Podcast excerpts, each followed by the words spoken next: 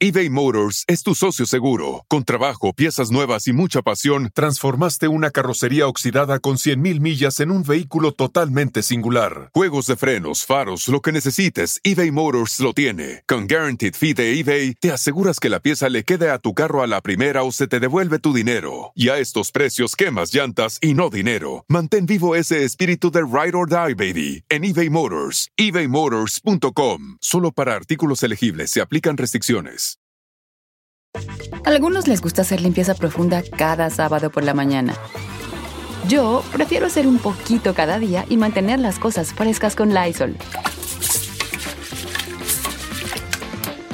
El limpiador de inodoros de Lysol ofrece una limpieza 2 en 1 al desinfectar el inodoro y el cepillo y eliminar el 99.9% de virus y bacterias. No solo limpies, limpia con Lysol. Jordi, esta es una pregunta rara, ¿ok? ¿Has jugado Monopoly? He jugado Monopoly, no. ¿No? Quizá ya no aplica la, ya no aplica la pregunta. No, no he jugado No, Monopoly. sí aplica, pero a ver, quizás aplica. ¿Te acuerdas del juego de Monopoly? Sí, claro, por supuesto, es de los más famosos, ¿no? Exacto. ¿Cómo es el logo de Monopoly? Es un muñequito negro con blanco, Ajá. este, con así como con muy diseñoso, con muy de diseño, las letras Monopoly blancas y un back rojo. Sí. ¿Y el hombrecillo cómo lo recuerdas tú? Lo recuerdo redondito, como con ¿Con bigotitos bigote? o como sombre, como sombrero, bigote y así como de rico. Sí. Como- Pregunta, como- ¿y tú lo recuerdas que tiene como un, este, un lentecillo? ¿Cómo se llama ese, el unilente? Sí, este, no sé, pero eh, no, no lo recuerdo a ciencia cierta, pero creo que podría estar porque como que viene, como que ubico sombrero, tal, así como que ujú. A ver, monocular o algo así, monóculo. Ajá, monóculo, sí. Yo lo recuerdo que tiene un monóculo, ¿ok? Ajá. Este, y me pasó algo súper chistoso porque ahora que estaba de viaje, estaba en Puerto Vallarta. De repente una prima llegó conmigo y me dijo, ¿cómo recuerdas el logo de Monopoly? Y yo, ah, pues un señor con bigote, sombrerito y un monóculo. Pues no, nunca ha tenido un monóculo. Y yo, ¿qué? ¿De qué hablas? Y luego me dice, ¿cómo, a ver, ¿cómo recuerdas este, a Pikachu? ¿Lo recuerdas con la cola amarilla o lo recuerdas con la cola que tiene un cacho negro? ¿Tú cómo lo recuerdas, Jordi?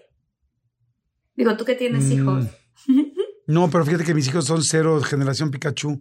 ok. Yo con la cola negra, con, con un cacho negro. Ah, qué interesante. No, Pikachu no tiene la cola negra, nunca ha tenido la cola negra. Entonces de repente le dije a mi prima, espérame, ¿por qué? Y me metí a internet así a buscar así de el logo Ajá. de Monopoly, de dónde surgió, cómo surgió. Nunca ha tenido el monóculo. Llego aquí a, a Los Ángeles y le pregunto a mi novio, ¿cómo recuerdas el logo de Monopoly? Me dice, no, pues tiene un este, monóculo, un sombrero. Y yo, nunca ha tenido el monóculo. ¿Y cómo recuerdas el logo de Fruit of the Loom? ¿No? Ah, pues este, como un cuerno donde caen un montón de frutas. No, Ajá. nunca ha habido un cuerno. Solamente son las frutas. ¿Qué? Así no. Entonces, de repente le dije, mi prima me contó que esto se llama el efecto Mandela. ¿Mandela? El Ay, qué interesante Mandela. está. Estoy seguro que ahorita todos los, to- to- todos los muchólogos están así, ¿qué? ¿Cómo? ¿Por? Ajá, Ajá. ajá, ajá. Resulta que se supone que hay muchas, muchas personas que tienen un recuerdo de una cosa, pero se cuenta como si nos hubieran hecho un reseteo en el sistema o como si nos hubiéramos saltado a un universo paralelo o algo así. Todos tenemos ese recuerdo, pero la historia no cuenta esa historia. O sea, el, mono- el monóculo nunca existió en el Monopoly, aunque todos lo recordamos. Todos recordamos que Pikachu tiene la puntita de la cola negra y no es cierto. Y entonces, este... Pero ¿de dónde viene ese recuerdo? O sea, ese Este- recuerdo de dónde viene si nunca lo has tenido o algún o alguna vez lo tuvo o, o el diseño hace que tú creas o cómo. Pues ahorita justamente vamos a tener un invitado padrísimo que se llama René Baldo, que él nos va a explicar de dónde viene esta, esta teoría este, del efecto Mandela, Jordi. Y pues quería preguntarte si quieres que arranquemos. No, bueno, pero ya me urge. Está interesantísimo, interesantísimo. Entonces, ¿qué arrancamos? Arrancamos.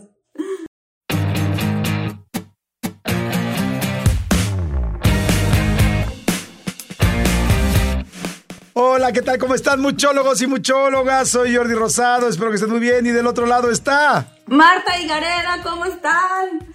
¿Qué tal? Qué gusto saludarlos, qué gusto saludarlos a todos, tanto los que nos escuchan este, en podcast, que es muy padre que cada vez va creciendo más el podcast también en México, en Latinoamérica, en Estados Unidos, y también todos los que nos ven en YouTube. Muchas gracias, gracias por sus comentarios, gracias por opinar, gracias por estar aquí, gracias por su like. Este, y estoy muy bien, Jordi, ¿tú? Bien, muy contento, feliz. Feliz de estar conectado con todos, también cada vez más agradecido, cada vez conozco más y a más gente en la calle, en los aviones, entonces soy muchólogo, soy muchóloga, soy muchólogo, o sea, verdaderamente ya somos una generación, así como existió la generación Timbiriche y la generación RBD, va a haber generación muchólogos y muchólogas, qué padre. Hay que sacar una canción. Exactamente, completamente. Oigan, y efectivamente, como dijiste, mi querida Martita, tenemos hoy un, un, invitado fantástico que tiene un gran, gran, gran canal, es host del canal de YouTube Atrapados en el Tiempo. Tiene prácticamente dos millones de suscriptores. Eh, tiene temas interesantísimos como conspiración, seres de otras dimensiones, UFOs, o sea, verdaderamente tiene cosas muy interesantes. Y hoy vamos a hablar de, de los viajes en el tiempo, Martita, y estoy hablando ni más ni menos que de René Baldo. René, René, ¿cómo estás? Bienvenido, de todo mucho. Hola, ¿cómo están? De verdad que estoy muy contento por esta invitación. Eh, por fin se pudo dar porque ya teníamos platicándolo desde hace un par de, de, semanas y pues bueno, hoy pudimos concordar y de verdad que estoy muy contento de estar con ustedes. Soy fan, por supuesto, de su podcast, de sus videos y justo con lo que empezó Marta, que pues bueno, antes que nada te envío un gran abrazo hasta Los Ángeles, a Jordi hasta la Ciudad de México. Gracias. Eh, un tema muy interesante lo que mencionas del efecto Mandela, que bueno, eso se puede abrir a una cantidad de conspiraciones, de teorías, de hipótesis, un sinfín de cosas que, bueno, estoy seguro que vamos a disfrutar mucho en esta plática. Gracias por la invitación.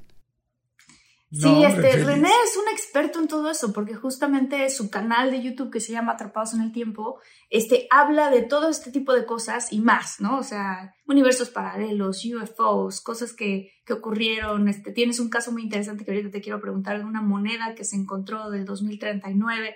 No, no, no, bueno, estoy feliz, pero bueno, para que, para que podamos regresar a lo que, a lo que platicamos, ¿por qué René? ¿Por qué hay una gran generación que tiene el recuerdo de ciertas cosas? que supuestamente nunca existieron. O sea, ¿qué, ¿cuál es la teoría detrás del efecto Mandela?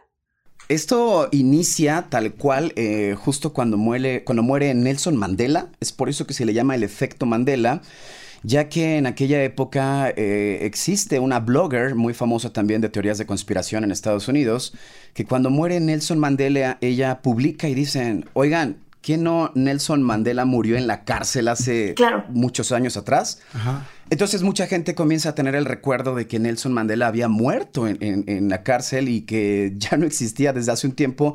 Y al verlo en las noticias que acaba de fallecer y no de la manera que lo recordaban, comienza a hacerse un colectivo de personas que comienzan a recordar cosas que ya no, no que ya no existen, sino que fueron modificadas. Como si la línea del tiempo hubiese cambiado a partir de ese momento y eh, dos universos se hubieran unificado. Es por eso que comienzan, eh, comienzan las teorías de, oye, digo, no voy a decir marcas, pero por ejemplo, esta marca de refresco de cola, eh, todo el mundo la recuerda y yo les voy a preguntar, ¿cómo la recuerdan? La C, el nombre, un guion y cola, ¿no? Sí. Claro, por supuesto. Ah, sí, ajá. Pueden buscarla y no lleva un guion en medio. ¿Qué? No, no tiene un guion en medio. Ah, no. no. ¿No tiene guion? ¿En serio no? ¿No? ¿Cómo? ¿Ni la, ni la, ni la cola viejita? Ahora sí que ni la cola viejita. ¿Ni, la, ni el refresco viejito? No, nunca existió con un logo con, o sea, con un guion medio que divida las dos palabras. Igual eh, está la otra versión, por ejemplo, a lo mejor estas, los que sean más amantes de los autos van a recordarla que es el símbolo de la marca alemana de, Volkswagen, que las Bs van así, ¿no? Bueno, la B y la W y todo el mundo la recuerda que están divididas en un espacio y la realidad es que siempre han estado unificadas. O sea, nunca han tenido una división el símbolo. Muchos detallitos de este tipo, como el que mencionaste de la cola de Pikachu, que todo el mundo lo recuerda con la cola negra, la, punta de la cola no tiene la punta, el monóculo del señor millonario de Monopoly, tampoco sí. nunca ha llevado un, un monóculo. Eh, um, ha habido muchas cosas, inclusive esto salió a raíz de un video de James Corden, el, presentador de Estados Unidos que hace su carpool, que van viajando y ah, no recuerdo con quién iba dentro del auto pero van cantando We Are the Champions de Queen. Ajá. Ok. Esta, mucha gente la tiene así, aunque sí la investigué un poco más y puede haber una explicación. Pero bueno, cuando termina We Are the Champions, todo el mundo decimos Of the World. Of the World, Ajá. yes. Claro, Sí. y la canción no termina así. Puedes buscarla ahorita en Spotify y no termina así. O sea, ¿no dice. Of the World al final? ¿no? Entonces ellos como- se quedan así como, va, va con los invitados y entonces termina la canción y... Y el ¿Y Of no the hay un World, Of the World? Hay Yo una juraría. explicación, hay una Ah. explicación que supuestamente hay una versión de una versión en vivo de Queen donde sí lo dicen. Pero todo el mundo recuerda que la versión de estudio de la canción tenía el Of the World. Sí, sí. Entonces no todo viene a raíz de... Ajá, claro. Entonces James Corden se queda así como... ¿Y el Love the World? Oye, a Y ver, y una comienza. pregunta. Pero esa versión del concierto, porque eso me suena muy lógico, que este, que esa versión se hizo la más famosa, no este, existe, o sea, se puede buscar en YouTube un concierto donde Queen termina cantando Of the World. en- Sí, a raíz de esto obviamente hubo quien rascó ahí en internet y la publicó ya con el Of the World y hasta así, con entre paréntesis, efecto Mandela. Eh, lo extraño es que pues, es una versión en vivo. Y todo el mundo recuerda que la de estudio tenía esa, esa- ese remate, ¿no? Al Claro. final de la canción. Bueno, de efecto Mandela hay no sé cuántos casos. Yo he realizado como tres videos, pero sé que últimamente han salido más y más y más, eh, pues, eh, versiones de cosas que uno recuerda y no son así. Todo esto viene a raíz, esto es donde se pone interesante el tema de- del efecto Mandela, porque comienza a, pues, digamos que a mezclarse con el tema de los universos paralelos, pero no solo en, en teoría conspirativa ni en hipótesis, sino que empiezan a mencionar que todo esto fue generado por el SETI, que tienen un generador de, de partículas que se supuestamente están haciendo pruebas para poder crear el Big Bang, realmente ¿Esto es el, científicos. el SETI o el CERN? El CERN, perdón, perdón, dije el CERN, el ok. CERN, el CERN, el CERN, perdón. ¿Qué es, pero, pero, ¿qué es el CERN? El CERN, eh, bueno, no sé bien, déjame te busco la, la definición de las palabras correctas porque no, No, quiero no regarla. importa. O sea, pero ¿qué es el general? ¿O Es sea, lo un- que estás explicando? Es, es un laboratorio que está en, en un lugar. La Organización en Europea para la Investigación Nuclear, Ajá. Ok. ¿no? Ok, Y ok. tienen Entonces, un ellos- acelerador de partículas, Jordi, que es gi- gigante, ¿eh? donde han estado Exacto. haciendo experimentos con física cuántica muy, muy fuertes porque quieren crear una molécula de antimateria. Exacto. Y, y, quiere, y otras cosas que ya se derivan más como de, de mucha... Hay teorías increíbles acerca de eso porque hay varios científicos que trabajaron en el CERN que iban avanzando a pasos como gigantes con esto de viajar en el tiempo y este tipo de cosas y de repente al parecer llegó una organización que no saben quién es y les canceló todo, los quitaron a esos científicos y metieron a otros científicos ahí cuando pudieron descubrir que pues en efecto se puede viajar en el tiempo, que las partículas pueden estar en dos lugares al mismo tiempo, la misma partícula y cosas así. Entonces fue cuando estuvieron en, digamos, como en peligro estos este, científicos porque les cerraron todo y metieron a otros ahí. Entonces está, digo, René sabe más, pero cuéntanos, Sí. adelante. Ok, Este pero nada más es- yo, una partícula antimateria, ¿es eso? ¿Una partícula que se puede le- teletransportar de un lugar a otro o estar... eh, De hecho, acaban dos- de hacer en- dos lugares a la vez o teletransportarlo. eh, exactamente. De hecho, hace no mucho hicieron eh, pruebas con esto y lograron ya por fin eh, hacerlo de manera cuántica.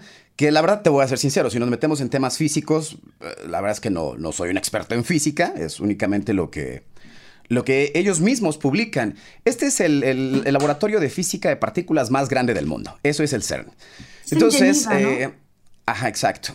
Hay una teoría, o una hipótesis más bien, de que a partir de que ellos intentan recrear el Big Bang, que es la explosión que genera el universo, pues no les salió como pensaban y fusionaron dos universos, que es el nuestro con uno que estaba o antes o después del nuestro. Entonces se fusionan y es que los recuerdos que tenemos fueron modificados. Muchas personas recuerdan cosas que ya no existen en este plano, que no es que sea, no es que nos cambiamos de universo, sino que se fusionaron dos y quedamos como un universo nuevo donde hay cosas que no existen, ¿no? No sé, y de repente en el cine pasa, digo, Marta, pues tú como actriz debes de tener a lo mejor mayores recuerdos de películas, pero ha pasado hasta con películas que dicen, oye, este actor no protagonizaba esta película. Y ese fue un caso de la una película que no existe, que, es que según yo es protagonizada por Shaquille O'Neal, si no mal recuerdo. No, Shaquille O'Neal es el, la Shazam se El- llama. Ah, sí, ah, sí, Shazam, este... por supuesto. Sí, sí, sí. Déjenme, les, les confirmo bien el dato. Sí, es y eh, todo el mundo recuerda que, que él la interpretó. Pues tuvo que salir a publicar un video donde dice, yo jamás en mi vida he hecho esta película. Sí. Entonces toda la gente, no, sí, sí hay, sí hay. Y eh, bueno, se ha vuelto todo un, un digamos, pues como enigma, investigación. Sí, Ajá, como exacto, un un enigma enigma. de intentar, Sí. de intentar Oye. este, encontrar la película. Ahorita que decías de películas, por ejemplo, una película que me llamó mucho la atención, que igual no es nada de- del rollo metafísico, pero que está muy interesante, es la de Yesterday de los Beatles. No sé si ya la vieron. de este sí, chavo, es un chavo que así en la época actual, que de repente tiene creo que un accidente o no sé, un, le cae un rayo o algo por el estilo. Y de repente resulta que al otro día, ah, no, pasa algo en el planeta, sí creo que una descarga eléctrica, y al otro día nadie se acuerda de los Beatles a excepción de él.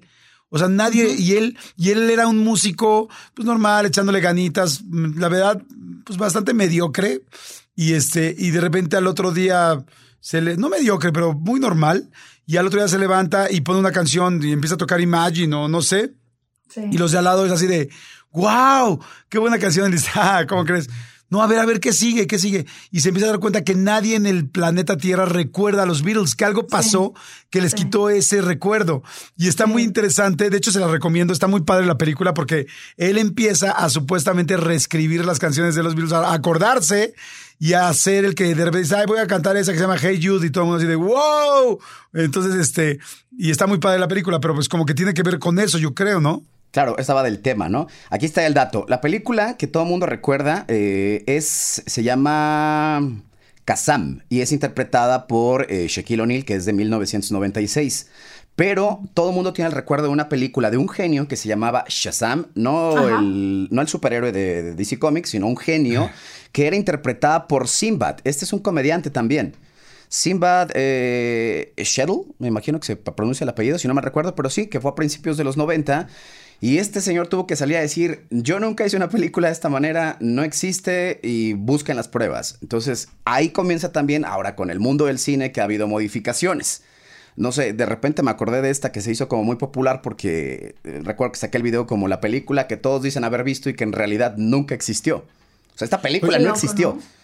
Qué impactante. Oye, ¿no será lo mismo que pasó con Inel Conde, de que todo el mundo decía que había dicho que el surimi cuando era lo del tsunami? Ah, claro, Que todo el claro. mundo dice eso de que sí, es que fue, eh, que Ninel Conde la regó y dijo, no, un- no, no sé exactamente qué se dice que mencionó, pero que decía así como de toda El la gente y todos los sobrevivientes del surimi y que todo el mundo se rió. Y yo escuché a Ninel Conde en una entrevista que dice, no hay una sola persona, o sea, eso no existió. Y dice, a ver, yo les, le- les pago creo que un millón de pesos o no sé, sí creo que un millón de pesos a quien me enseñe un video donde yo dije eso. surimi. Eso no es cierto. No manches. Sí, te lo prometo. Todo el mundo la recuerda por el mejor ¿estás de nos acuerdo? brincamos de universo a través de. ¿No? Y Ninel Conde quedó ahí atrapada en un universo paralelo. No Que, que tiene, que la verdad Ninel Conde tiene para los dos universos, ¿no? O sea, si se queda, si se queda en medio se puede repartir de en ambos lados, o sea, no habría Ay, problema. cómo eres. Otra muy No, de que buena está muy se linda, van a tiene quedar- mucho. Otra, otra, perdón, otra muy buena del cine que los dos van a decir es imposible. Todo el mundo recuerda a Tom Cruise y el Risky Business cuando sale bailando. Tan, tan, Sí. tan, tan, tan, tan, tan. Sí. ¿Cómo lo recuerdas vestido? En, en boxers y En con boxers, la con una- y con los con lentes una oscuros. camisa, Ajá. Ok. Y en, Ah, en bueno. calzones. Ajá. Perfecto. Todo está bien menos los lentes. Nunca he usado lentes. Nunca. No. O sea, en la escena sale y nunca trae los, los Ray-Ban de pasta clásicos que todo el mundo, cuando lo parodian, de hecho en películas o en caricaturas, claro. nunca ha tenido esos lentes. Qué chistoso. Me estás volando la mente, René Baldo. Ese es el chiste del efecto Mandela que te hace que te vuele la mente porque entonces empiezas a rascarle y dices, no, ¿cómo no? O por ejemplo, en Star Wars, el, el- el clásica, la clásica escena de Luke, yo soy tu padre. Ajá. En, en la escena real, eh, en inglés, nunca menciona Luke, I am your father. Solamente dice eh, no. O sea, en vez de Luke, I am your father, dice no, I am your father. Y todo el No mundo lo dice recuerda Luke. como Luke. No dice Luke, nunca Sí, menciona todos la palabra recordamos Luke. la frase de Luke, I am your father. De hecho, incluso en la película de Toy Story, que hacen lo toda hacen. una cosa, lo hacen también, y, ¿no? y Exacto. realmente eso, esa no es la frase. Este, Esa no es la frase. Y entonces, una de las explicaciones es esto que, que en CERN lograron hacer Esto- un experimento y... ajá. Fíjate, de esto sale de un, de un niño genio eh, que se llama Max Lowlin, si no me equivoco su nombre. Y él, eh, bueno, es un niño genio que toda la comunidad científica lo tiene tachado de que pues, los papás están intentando hacerle una fama para generar morbo y dinero y demás, pero en realidad el niño está considerado como un niño genio, el cual dice que el CERN fue el culpable de todo esto, que ellos eh, al intentar fusionar, eh, al, intentar recrear el Big Bang, eh, se les salió de las manos y ¡pum! Hicieron una mezcla de universos. Que bueno, te digo, si nos metemos a temas científicos, pues no solamente existe un universo paralelo, ¿no? Sino una infinidad de universos que van cambiando y no quiere decir que únicamente va a cambiar eh, una escena de una película, ¿no? En un universo paralelo, vaya, alguien más se puede llamar René o alguien más se puede llamar Marte Areda y puede también dedicarse al cine, pero no eres tú. No sé si me explico, Sara. Sí, sí, sí. Oye, este, René, ¿qué, ¿qué sabes de, sabes de este proyecto The Guardians of the Looking Glass? ¿Has oído al respecto? Eh, no. ¿No? ¿Del proyecto The Looking Glass? A ver, déjame lo checo. te digo este, algo también. Eh, ahorita, ahorita Ay, malditos millennials, solo checan de volada en la computadora. ya estoy viendo allá a René, todo checando y todo. Sí, ahorita, ahorita hablamos de eso, pero te quiero preguntar porque tiene que ver con viajes en el tiempo y yo sé que en tu canal hablas mucho de viajes en el tiempo. ¿Cuáles son como las, las historias más impactantes o, o, que tú sepas así de, ¿se ha logrado un viaje en el tiempo? Ok, sí, digo, um, todo comienza, es que esto es muy chistoso porque los viajes en el tiempo comienzan a raíz de George Wells en 1800, finales de 1800, con su libro La máquina del tiempo, que es cuando la gente comienza a ponerle interés a los viajes en el tiempo, a pesar de que él escribió algo de ficción, y que después tuvo película y que ha tenido, bueno, que ha sido, creo que lo han hecho más de dos veces. Sí. Em, todo comienza ahí. Pero cuando ya en la actualidad, a nuestra época, los viajes en el tiempo se vuelven populares, Oigan, si están buscando un nuevo celular, please, please, please, no vayan y agarren la primera oferta que les pongan enfrente. ATT le da sus mejores ofertas a todos. Sí, a todos, ¿eh? A ti, que tu tiempo en el teléfono sube cada mes. Y a ti, que ni siquiera tienes redes sociales. A ti, que hablas toda la noche con tu pareja. Eres de los míos, ¿eh? Y a ti, que sigues haciendo swipe para encontrarla. A ti, que el 80% de tus fotos son de tu mascota. Y a ti, que si no subes foto en el gym, no cuenta la ida. A ti, que también tienes selfies con todas las celebridades, y a ti, que tampoco te creen que grabaste un video de un ovni. ATT le da sus mejores ofertas en todos sus smartphones a clientes nuevos y existentes, porque conectar lo cambia todo. Las ofertas varían por dispositivo, sujeto a términos y restricciones. Visita att.com o una tienda para más detalles. Yo creo que todo comienza con John Titor, que sin, obviamente si no fue real, fue una de las mejores historias inventadas en los primeros blogs de Internet, donde la gente, donde en un blog de, de Internet se presenta un tipo que dice, yo me llamo John Titor y vengo del año 2000, no, rebasaba el, siglo, o sea, dentro del año 2000. esto fue en 1997, si no me equivoco, John Titor. Creo que 2049, ¿no? ¿De dónde venía? él venía del 2036 2036. Y esto fue entre el 2000 y 2001 cuando se presenta John Titor, ¿no? Que se supone que él tenía que venir al pasado a recoger una computadora de la marca IBM, porque si no iba a colapsar el futuro y tenía que salvarlo de esta manera. Digo, ahí ya recuperar una computadora IBM ya ahorita en el 2022 no te sirve de nada, ¿no? Pero bueno, en aquel momento la historia volvió loca al Internet. Entonces, a raíz de John Titor comienzan a salir una infinidad de historias. De ahí viene una ah, muy pregunta. Este John Titor, perdón que te interrumpa, este John Titor podría ser cualquier güey loco con ganas de hacerse famoso en internet. Sí, claro, claro. El problema es que lo supo llevar muy bien en estos foros de internet de los 2000 y a todo le daba una continuidad. De hecho, presentó un plano de su máquina del tiempo. No manches, wow. Eh, sí, sí, sí, sí, sí, increíble. Digo, quien lo escribió en ese momento era para venderlo para un guion de ciencia ficción, ¿no? Eso estaba muy muy bien hecho y creo que podría haber funcionado. A raíz de John Titor comienzan a salir una infinidad de, historias de viajeros en el tiempo y yo creo que la segunda o la que también está interesante es la de Andrew Carlson, que él, eh, muchos también lo consideran que fue el primer viajero en el tiempo de la actualidad, porque fue despuesito, como en el 2003 o 4. Y esta se trata de un tipo que viaja al pasado que ahí entra como el cliché, ¿no? De que todo el mundo viaja al pasado para o hacerse rico o, salvar a alguien de, de alguna tragedia o arreglar un problema. Él viaja al pasado y lo que hace es meterse a la bolsa de valores, estafarlos y ganar, estoy hablando de millones de dólares, pero el problema es que sí fue real. Ah. O sea, esta no es una historia de internet de, de ay, alguien se la inventó. O sea, esto sí sucedió y esta persona la detuvieron y esta persona desapareció. No puede ser. Ay, caray, ¿cómo? O sea, oh. una persona que dijo que venía del futuro o después se descubrió que venía del futuro, o sea, ¿cómo está eso? Eh, eh, mira, aquí lo tengo como más o menos ya detallado en el, en el, en el guion que, que, hice aquella vez. viene del 2256. Ok. Wow.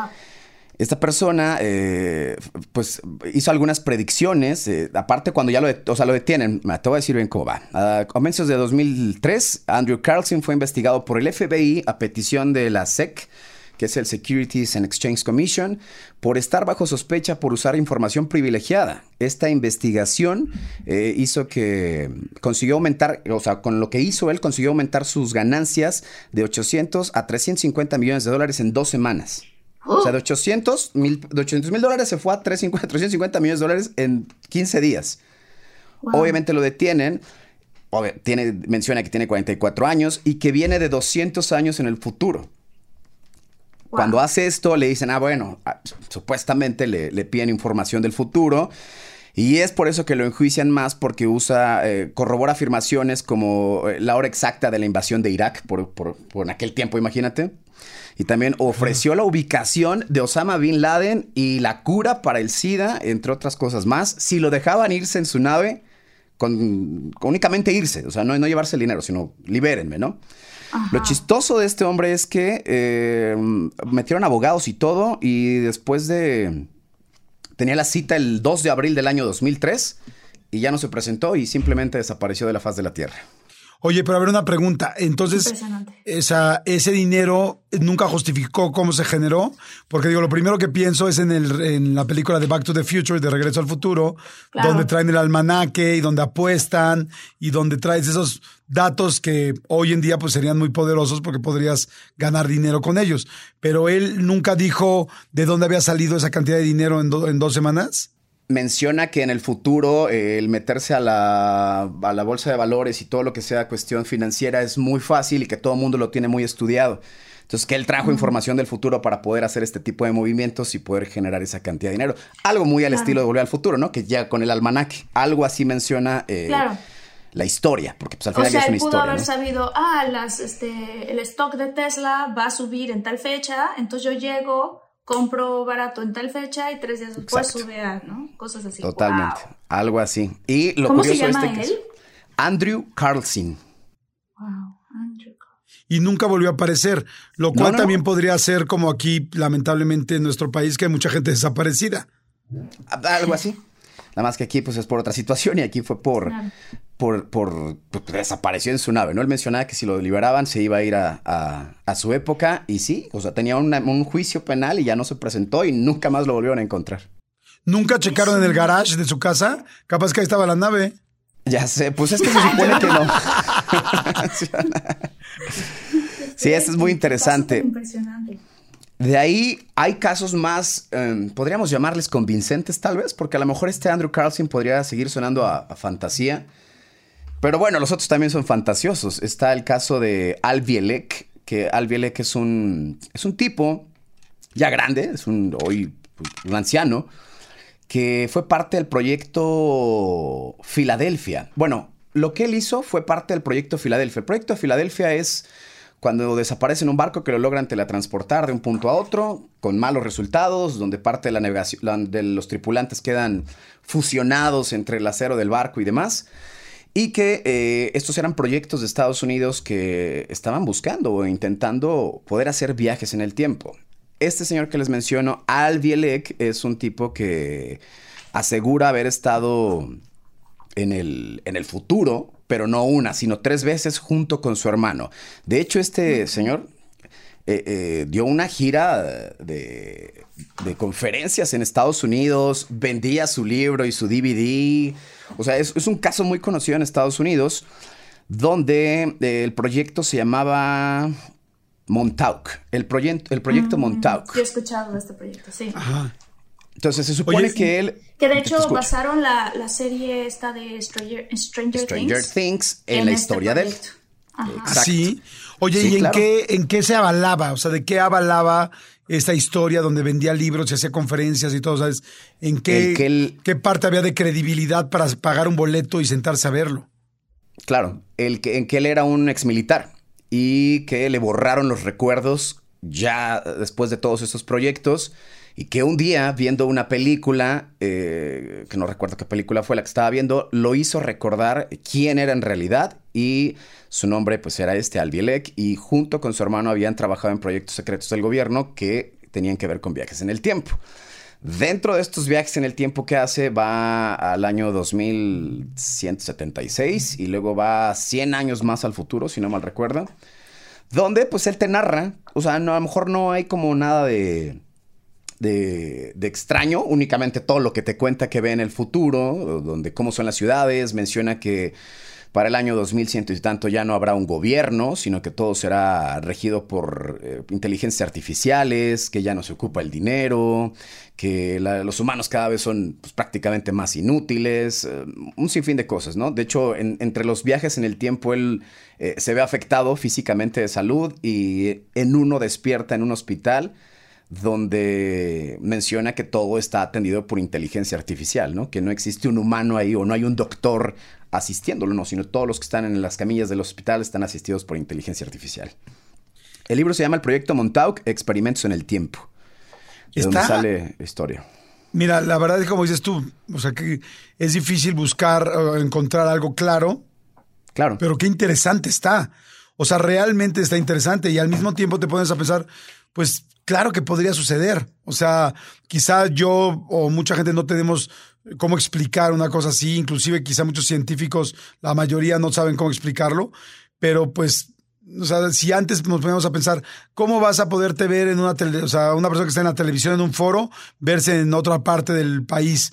Luego, ¿cómo se puede hacer que se haga en todas las partes del mundo? ¿Cómo puedes hacer que una persona haga una videollamada en el aire, sin cable, sin nada, y que vaya pasando? O sea, claro que puede haber algo así. O sea, yo, yo pregunto ahorita, pues, para ser el, este, pues, como el abogado del diablo con cada uno de los casos, pero qué interesante suena, o sea, y, y al mismo tiempo pienso qué miedo me daría si ahorita me dices aparece 100 años más adelante, o sea, aparece en el 2122, este digo, uy, güey, o sea, me daría miedo ver deshecha la, el país de México o ver a la gente eh, ya en un, o sea, sin agua, por ejemplo, al planeta. Sí está, está muy interesante, muy, muy, muy interesante. Sobre todo viajar más hacia el futuro que hacia el pasado, creo yo.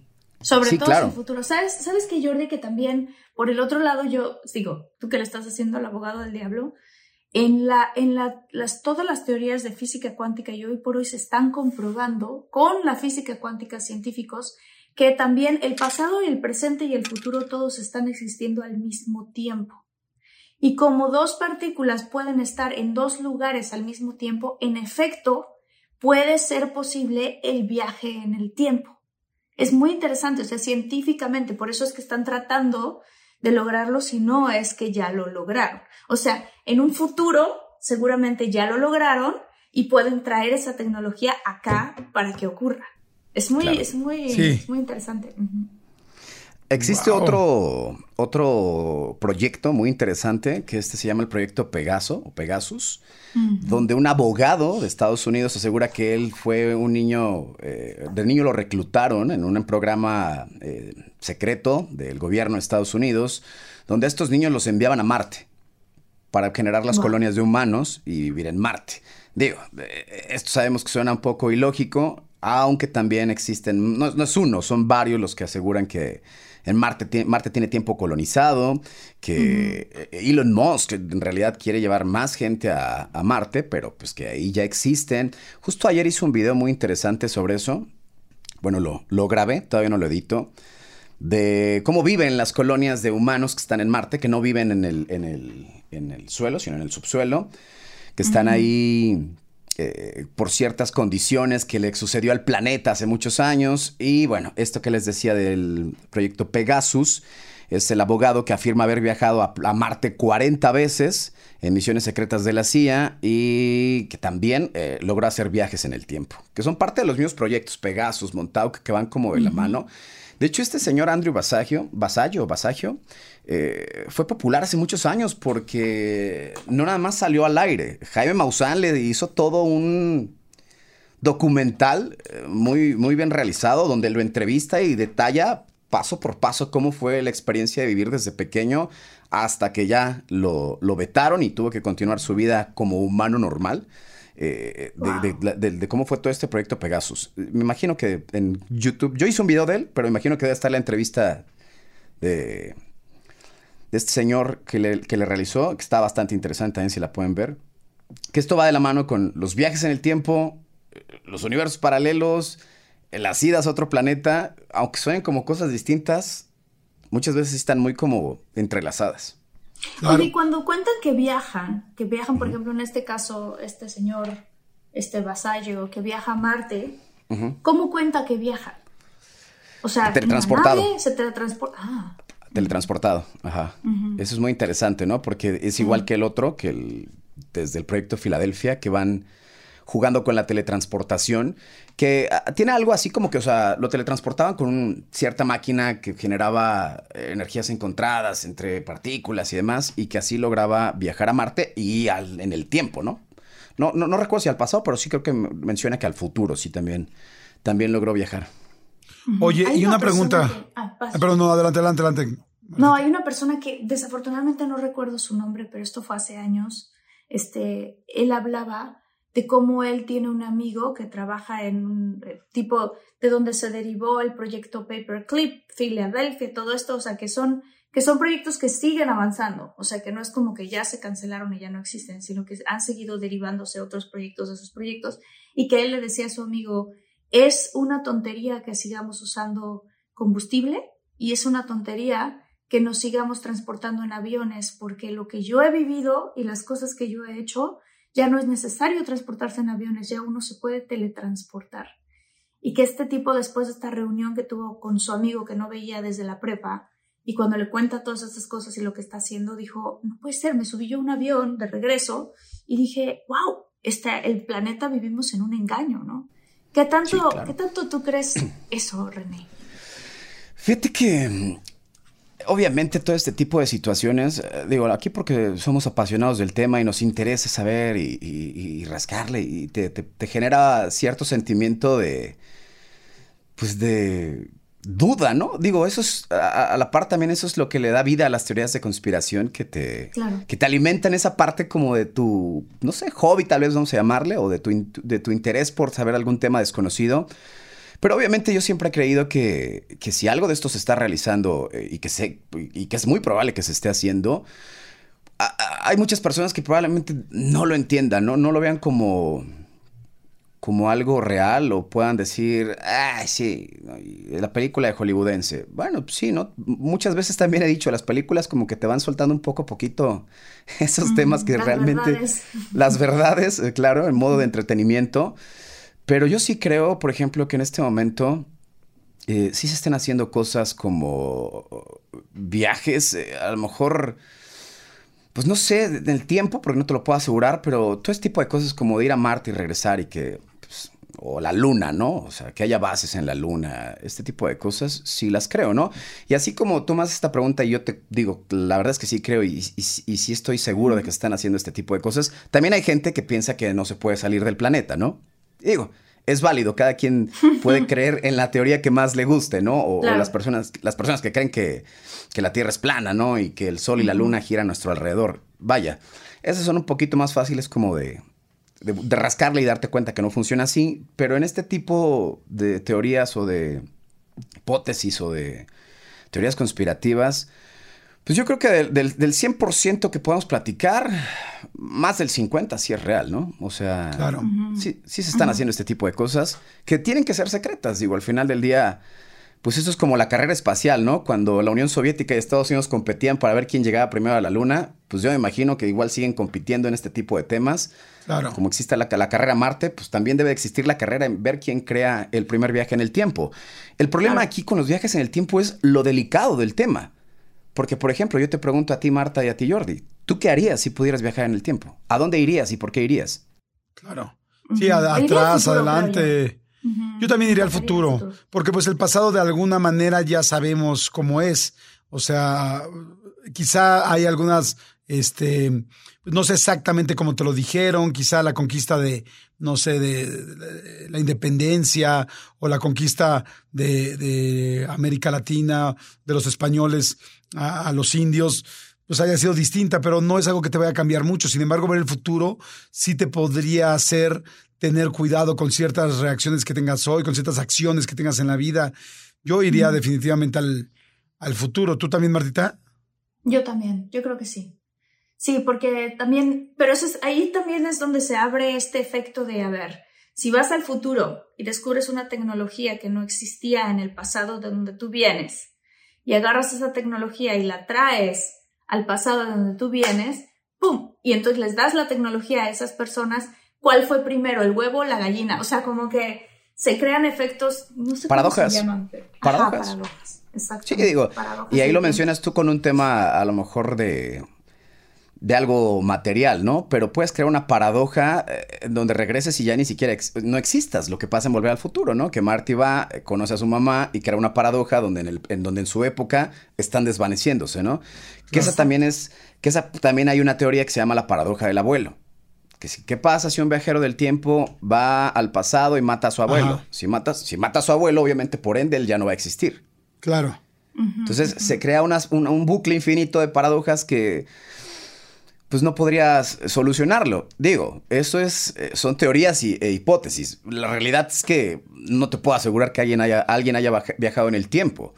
Pero sí, hay, hay científicos que están trabajando en viajar en el tiempo. Uno se llama Ron Mallet, que es eh, un científico que está eh, de verdad todos los días picando porque quiere crear una máquina del tiempo porque quiere regresar al pasado y ayudar a su padre que murió con una enfermedad terminal. Y muchos lo tildan de un, de un este, científico loco, pero de verdad es alguien reconocido que tiene una trayectoria científica muy importante y está aferrado en construir una máquina para poder viajar en el tiempo. Claro. Entonces, sí, claro. ¿te imaginas? ¿Te imaginas que los viajes en el tiempo eh, te diga, no sé, el gobierno de Estados Unidos, eh, el gobierno de Rusia, no sé, que cualquiera que pueda tener la capacidad de construirlo, o alguien independiente, ¿no? Una empresa independiente como SpaceX ¿Qué pasaría? ¿Te imaginas cuántas personas quisieran poder viajar en el tiempo? Unos por curiosidad, pero estoy seguro que la mayoría sería por necesidad. Sí, claro, sería una locura. o por avaricia, ¿no? Por ganas de sí, una necesidad emocional. Sí, o, extraño a, mis padres, ¿no? Y quiero regresar en el tiempo para salvarlos de aquel accidente. Sí, o para estar con ellos una vez más. ¿Sabes qué? Que yo, yo creo que yo soy un muy buen ejemplo. Yo he ido aprendiendo de estos temas a través de, este podcast, de, de todo mucho. Y yo te podría decir que yo al principio no, pues no, no quiero decir que no creyera, simplemente como que no tenía las bases suficientes para creer ¿no? Estaba como que un poco como en interrogación. Ahora entre más escucho todo este asunto eh, de la física cuántica y todos los experimentos que se han hecho y las cosas y tecnologías nuevas, como dices, claro, evidentemente, si hoy en día, o sea, antes no teníamos idea de lo que era meter la música en MP3 y había un señor o Steve Jobs y un grupo de gente que estaba trabajando atrás y nosotros no teníamos idea y si alguien te hubiera dicho ahí, imagínate la música metida toda en un aparato chiquito y que ya no tengas ni un disco ni nada donde estás viendo físicamente, sino que todo es un código binario que se va a pasar este, en línea y de repente aparece, ¿no? Entonces, yo sí creo completamente, como dices, que las tecnologías, porque más ahora lo estamos viendo hasta con la guerra, ¿no? O sea, cómo se están preparando todos los países para poder atacar al otro. Entre más información, entre más tecnología, entre más cosas tengas, pues más te puedes defender de los, de los demás. Entonces yo sí creo al 100% que existe este viaje. Ahora, yo te quería preguntar, mi querido René, de las personas que han hablado de un viaje en el tiempo, especialmente hacia el futuro, ¿en qué coinciden? Así como de repente hay mucha gente que coincide en las caras de los, de los extraterrestres y que dices, ¿cómo es posible que tanta gente cuente lo mismo? Gente que igual no se conocían entre sí o gente que nunca había visto algún cómico, alguna imagen o algún video de un supuesto extraterrestre y coinciden. ¿En qué sí se coinciden los viajes del futuro? En el avance tecnológico referente a la, a la inteligencia artificial. Ahora sí, la, mm, la rebelión de las máquinas prácticamente. Casi todos coinciden en, en, lo mismo, ¿no? De, de que el humano cada vez se vuelve más eh, perezoso, más inútil, que todos los trabajos van a ser prácticamente reemplazados. si llegas a, se llega a crear como un, pues no, sé, digo, no, no, es la palabra correcta, porque no sería una manera de vivir eh, feliz de todos, no sería una, ¿te iba a decir utopía? utopía. Ajá, no sería una utopía.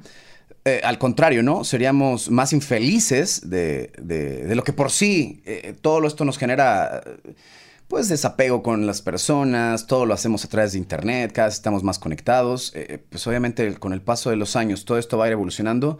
Casi todos coinciden en eso, ¿no? En que, una, el dinero ya no existe. Y es que también hay otra, viene algo muy chistoso. Y qué, buena, qué buena pregunta hiciste porque a raíz de esto, hace no mucho, saqué un video sobre una película muy viejita que se llama Planeta Verde, que es una película francesa, que si no la han visto, de verdad, véanla. Eh, digo, es una película setentera que obviamente no, no tiene la calidad de efectos que, que tendría una de hoy.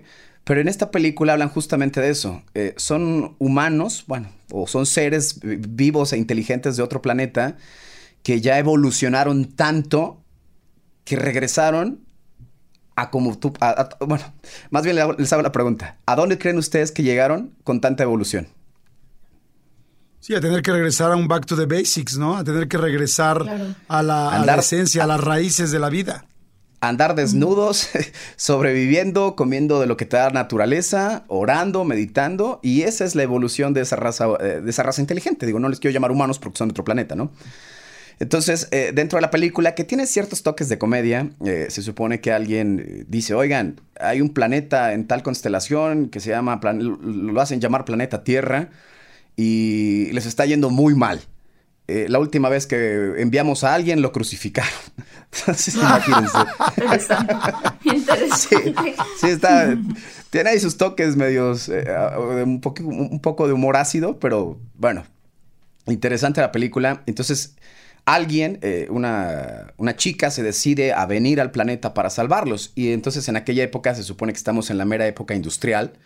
Entonces llega, llega al planeta y dice, ¿cómo? O sea, ¿por qué las calles tienen, tienen cemento? ¿Cómo crecen las plantas? Una película muy interesante que les recomiendo, si no la han visto, véanla. Eh, eh, te hace dudar de si en realidad todo lo que tenemos hoy en día, que como mencionas Jordi, hace 10 años no te imaginabas estar grabando un podcast así de sencillo, de tecnológico, de... En tres lugares distintos, los tres. Claro. Escuchándonos perfecto. Bueno, mira, tú, tú eres eh, toda la vida de los medios. Yo me dediqué a la radio 18 años. Entonces, para mí, antes que me dijeran, oye, te estoy viendo en Alemania, era como, no, pues a mí me escuchan aquí en, en la ciudad, ¿no? En la radio.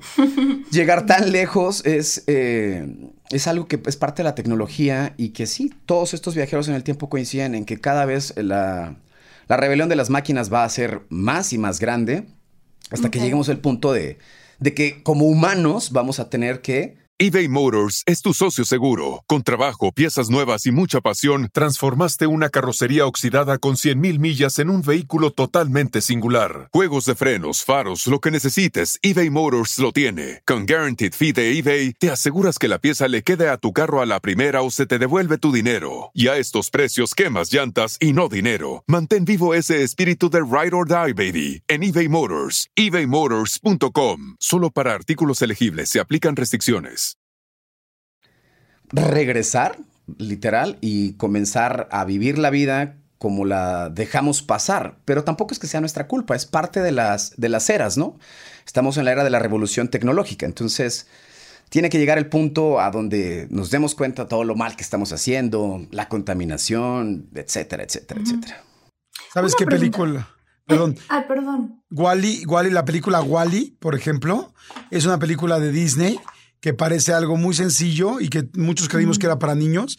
Y cuando tú vas al contexto de la película Wally, es súper profundo porque ah, es, un poco del futuro de lo que está pasando, ¿no? Pero bueno, te interrumpí, Martita. Yo te, te quería preguntar, tienes un, un, este video muy conocido en tu canal este, que habla de una moneda que se encontró este, del futuro, una moneda que se encontró en México, que está acuñada como si fuera de la Nueva Alemania y que creo que, no me acuerdo de qué año es, si es del 2039, 2000... Esta No fue una moneda del año, déjame te digo, Este, Es- pero. Ajá, 2039. Ajá, 2039. ¿Nos Es del contar un 2039. poco más de eso? Sí, claro, claro. Este se supone que... No recuerdo bien el contexto donde la encontraron.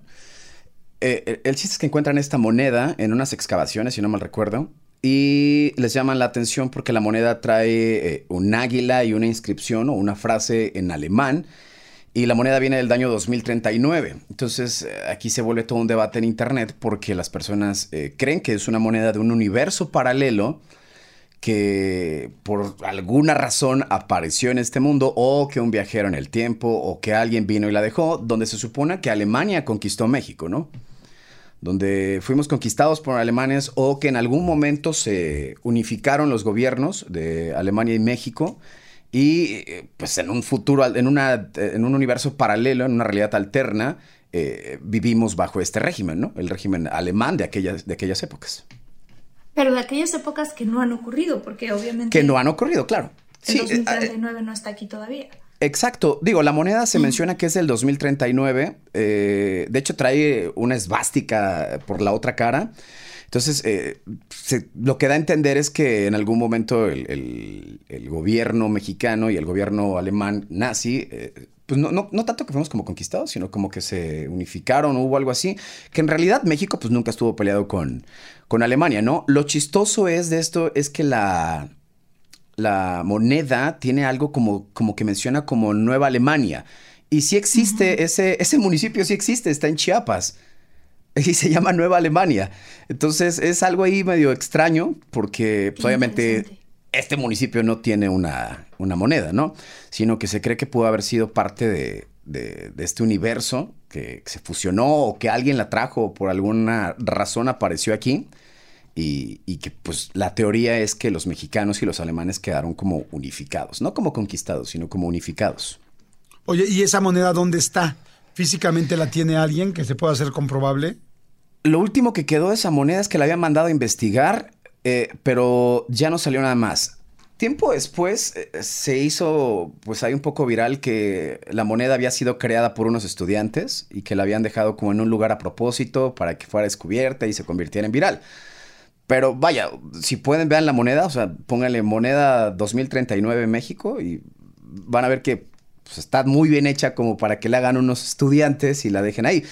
Sinceramente no sé si le llegaron a hacer pruebas de carbono 14 para ver si el metal realmente no pertenecía a esta época o algo así, porque se quedó como muy ahí en el, en el, en el hilo la información de esta moneda. Pero sí, lo último que supe es que, que unos estudiantes, según se habían a- a- adjudicado la creación de la moneda. Que bueno, también pueden ser muy inteligentes y adjudicarse algo que no es cierto, ¿no? Para Claro. poder generar. Pero sí está muy interesante.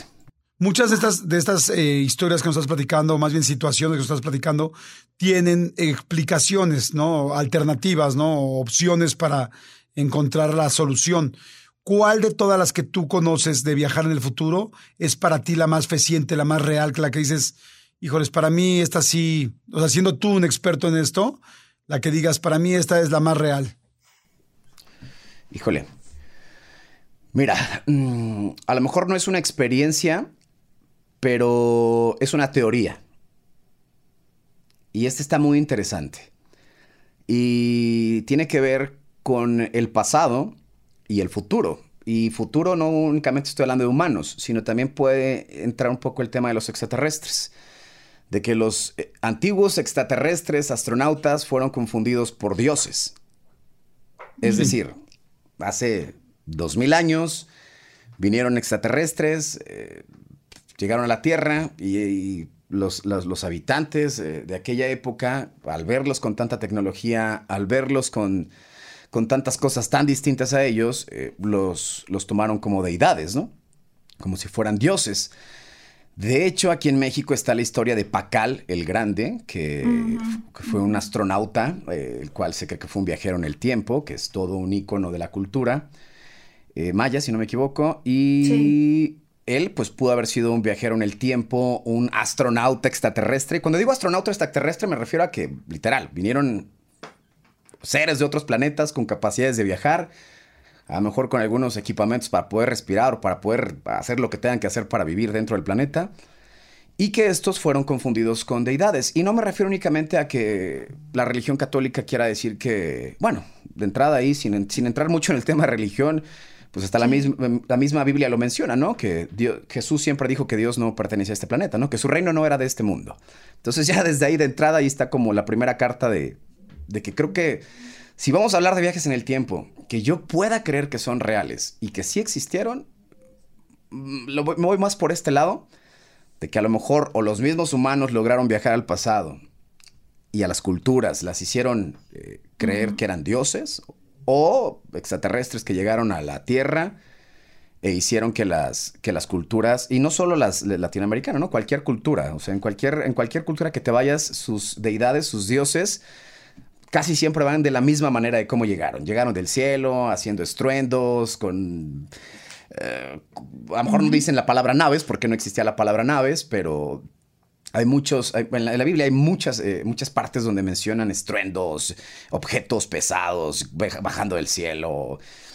Creo que esa sí sería la parte más, eh, si le buscamos como congruencia a las historias de viajeros en el tiempo, que podría ser real, ¿no? Humanos viajando al pasado, haciendo que las culturas crean en ellos como deidades, ofreciéndoles cosas que no existían en ese tiempo y que hacen que crean. Es como ahorita, si baja una nave con, no sé, tecnología, nanotecnología y no le enseña y todo, no, hombre, pues, son humanos del futuro o son dioses, ¿no? Porque esto no existe para nosotros y sería, sería ilógico verlo. Yo creo que esa sería como la prueba, para mí, más eh, creíble, si le busco ahí cómo analizarla, de que o, los viajes en el tiempo se hicieron de esta manera o eran extraterrestres que llegaron a la Tierra y hicieron todo lo que hoy conocemos en día, o, que vivamos como conocemos hoy en día. Wow. Wow, está interesantísimo. Está padrísimo, padrísimo, padrísimo. ¿Se acuerdan de la...? No, es que yo podría pasar horas platicando también para preguntarle a René de los Anunnaki, del planeta X, o sea, hay tantas, tantas teorías de, de justo del origen de los humanos, de dónde venimos, este, yo voy a contar algo que se me hizo muy curioso que me pasó a mí con mi familia. Em, nosotros heredamos una Biblia que heredó mi bisabuela y en la Biblia decía, utilizaban la palabra Elohim. ¿Tú sabes algo de esto, René? O sea, en vez de, en vez de Dios creó al cielo y la tierra, etcétera, etcétera, decía Elohim creó al cielo y la tierra. Y cuando tú investigas qué significa la palabra Elohim, la palabra Elohim significa aquellos que vienen del cielo. Y me acuerdo que me explotó la cabeza porque fue así de... ¡Wow! ¿Qué? O sea, me dieron ganas de, no sé si mi tía Lola o alguna de mis tías tiene esta Biblia, tengo ganas de pedírselas para tomar una foto, porque es una Biblia antigua y claro que han habido muchas ediciones de la Biblia y todo, ¿no? Pero se me hizo muy interesante que, que, que utilizaba la palabra Elohim y que la descripción de eso era aquellos que vienen del cielo. Y oye, ¿y nunca le preguntaste a un teólogo si antes en algún momento... no. Está interesante, no, ¿eh? Elohim está, está muy interesante. Yo también cuando vi, por ejemplo, todos los eh, ahorita que decías de Pacal, Pacal, me imagino que estás hablando de esta imagen maya donde se ve que está como en una nave, como en una nave espacial en... Chiapas, que yo este, no me acuerdo si lo he visto físicamente o solamente en libros, de cómo pues está pues sí, como supuesto eh, indígena, eh, bueno, no indígena, sino más bien con rasgos indígenas, pero está montado como en una nave espacial y con un casco y con jeroglíficos distintos a lo que se comunicaba en el maya. Y dices, esto es una nave y un, pues sí, un extraterrestre o una persona viajando al espacio de los indígenas. Y es algo además impactante. era muy alto. Acá ah, mucho más alto que el resto de la gente. Y llegó a enseñarles cosas de, del espacio y de, ¿cómo se llama?, de astronomía. ¿Es astronomía o astrología?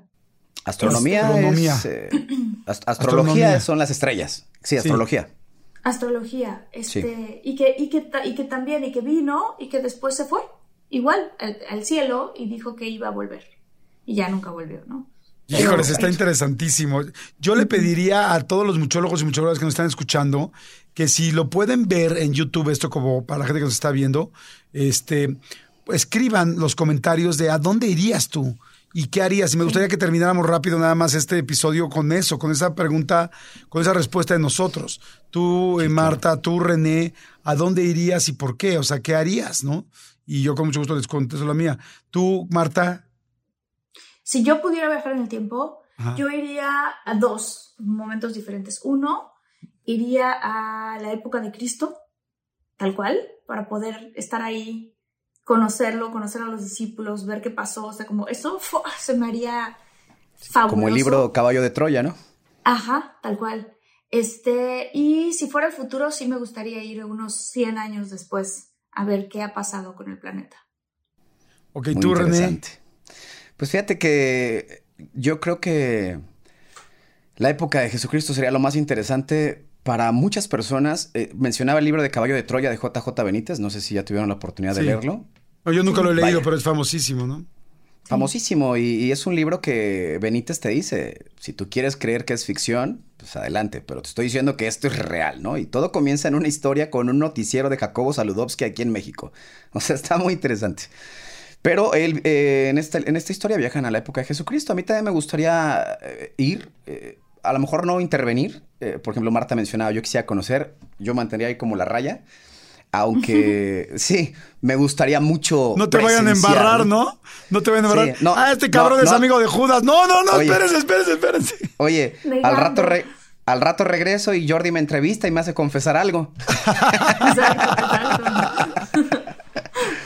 Entonces, como que Sí, mantendría la raya ahí y sería una época tal cual. Aunque también eh, a veces lo, lo, vuelvo como muy romántico y me gustaría regresar, por ejemplo, a la época donde mis papás se conocieron en la misma ciudad y yo estar ahí, ¿no? O sea, como muy al estilo de Back to the Future, de Volver al Futuro. O sea, no intervenir tampoco, porque se supone que no puedes intervenir.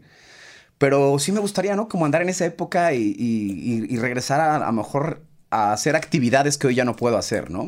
te digo que trabajé 20 años en la radio, me gustaría regresar a los 80s, ¿no? Y meterme a trabajar en una estación de radio de rock y que me toque poner por primera vez November Rain o esas power ballads al aire, que pues ya lo traes bien este, masticado del futuro, pues convertirte como en un Howard Stern, ¿no? Por traer ya predicciones del futuro. Pero al futuro sí no me gustaría, ¿eh? Ese sí me da miedo. No me da miedo porque no me gustaría, no me gustaría toparme con algo que no quisiera ver? Uf. Ah, a mí me gustaría ir a la época de adolescencia de mis papás. O sea, me gustaría ver qué tanto de ellos tengo yo y verlos y entender un poco por qué actuaron así, qué pasó, qué pasó en sus vidas, por qué muchas cosas que hoy quizá no entiendo o inclusive puedo juzgar, qué fue lo que realmente sucedió para que para poderlas entender y estar como más eh, en paz con esos temas. Y al futuro sí me gustaría ir pero me gustaría ir más allá de mi descendencia. O sea, no me gustaría ir para ver a los hijos de mis hijos todavía, por ejemplo, porque entonces podría saber qué pasó, si murió alguien muy joven, si murió alguien muy... O sea, Ay, qué fuerte eso. Nada que, me, nada que me afectara. O sea, yo me iría más años. O sea, me iría unos 200 años y, y me gustaría saber de qué cosas va a ser, la, o sea, que, cuáles van a ser las situaciones verdaderamente catastróficas que estamos creando ahora para ver si de alguna manera yo pudiera regresar a poder hablar con gente, eh, líderes grandes mundiales, o encontrar la manera. A mí siempre me ha gustado la mercadotecnia, por decir. entrevistarlos, Jordi, entrevistarlos. Sí, exacto. quizá pueda sonar muy, muy utópico o muy así de sueño, de que, ay, cálmate, pero me gustaría encontrar la manera de a con qué persona podría llegarle a la humanidad para decir cómo mercadológicamente, cómo, cómo le hacemos darse cuenta a la gente que esto va a valer y qué tenemos que hacer. O sea, porque es como el calentamiento global, pero todo el mundo lo decimos, pero es cómo hacemos, o sea, no, entendimos las cosas hasta la pandemia, ¿no? Algunas cosas, solo algunas. Cómo evitarlo, cómo cambiarlo, cómo prevenirlo. Sí, es como, exacto, si existe, si existe, por ejemplo, verdaderamente unos, este, eh, ¿cómo se llaman estos hombres los que supuestamente manejan todo el mundo? Este hay eh, Martita Illuminati. sí, Illuminati. O sea, es como llegar con los Illuminatis, o juntar a, a, cuatro, cinco, seis personas que manejan el mundo hoy en día, los hombres más poderosos del mundo, y decir, a ver, yo ya fui, yo ya viajé, esto es, así va a valer madres.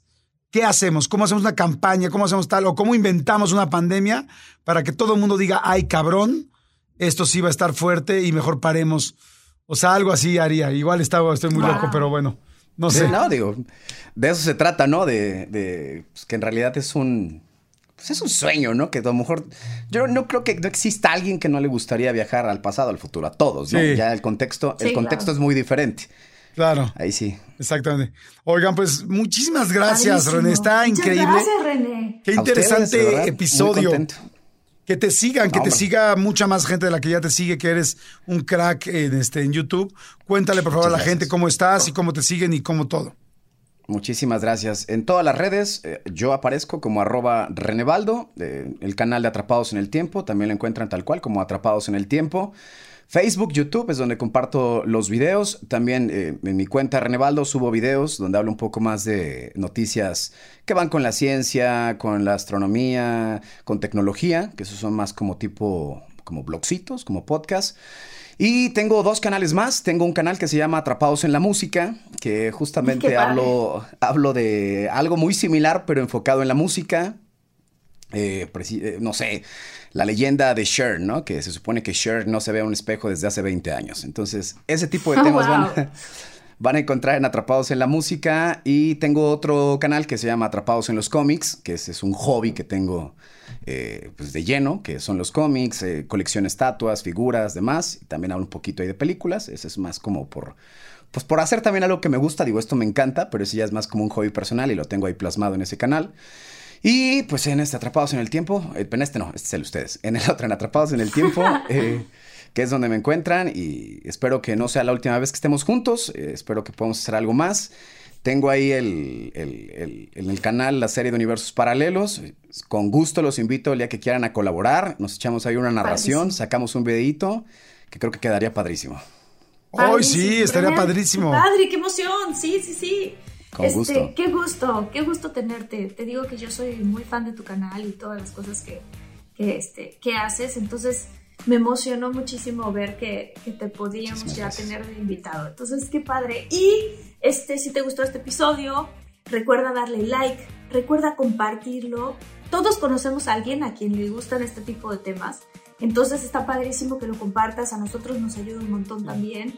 Este, y saludos muy grandes a todos los muchólogos y en especial a Gilberto de Jesús, Alexandra Salazar, Minelli Rodea, Andrea Osorio, mi querido Jordi. Sí, Astrid Cabarcas, a Dani Jaime, Daniela Jaime, gracias. Oscar Fernando Villanueva, gracias por estar siempre tan presente. Eh, Madalena Arellano Sandoval, gracias. Y ya saben los contactos, el correo, si nos quieren buscar para algo en específico, bueno, pues ahí el correo es contacto de todo un mucho arroba gmail.com, redes sociales arroba de todo guion bajo un mucho. Y a toda la comunidad hispana en Estados Unidos, que cada vez es más y más y más grande la que nos sigue, saludos y evidentemente a todos los mexicanos y latinoamericanos que nos siguen, los adoramos. Pues ahí estuvo, ¿no?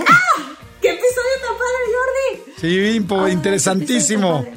Sí, interesantísimo. Pues nos vemos en el que sigue. Exactamente, gracias, muchas gracias René, gracias Martita, gracias muchólogos. Gracias. Adiós. Chao.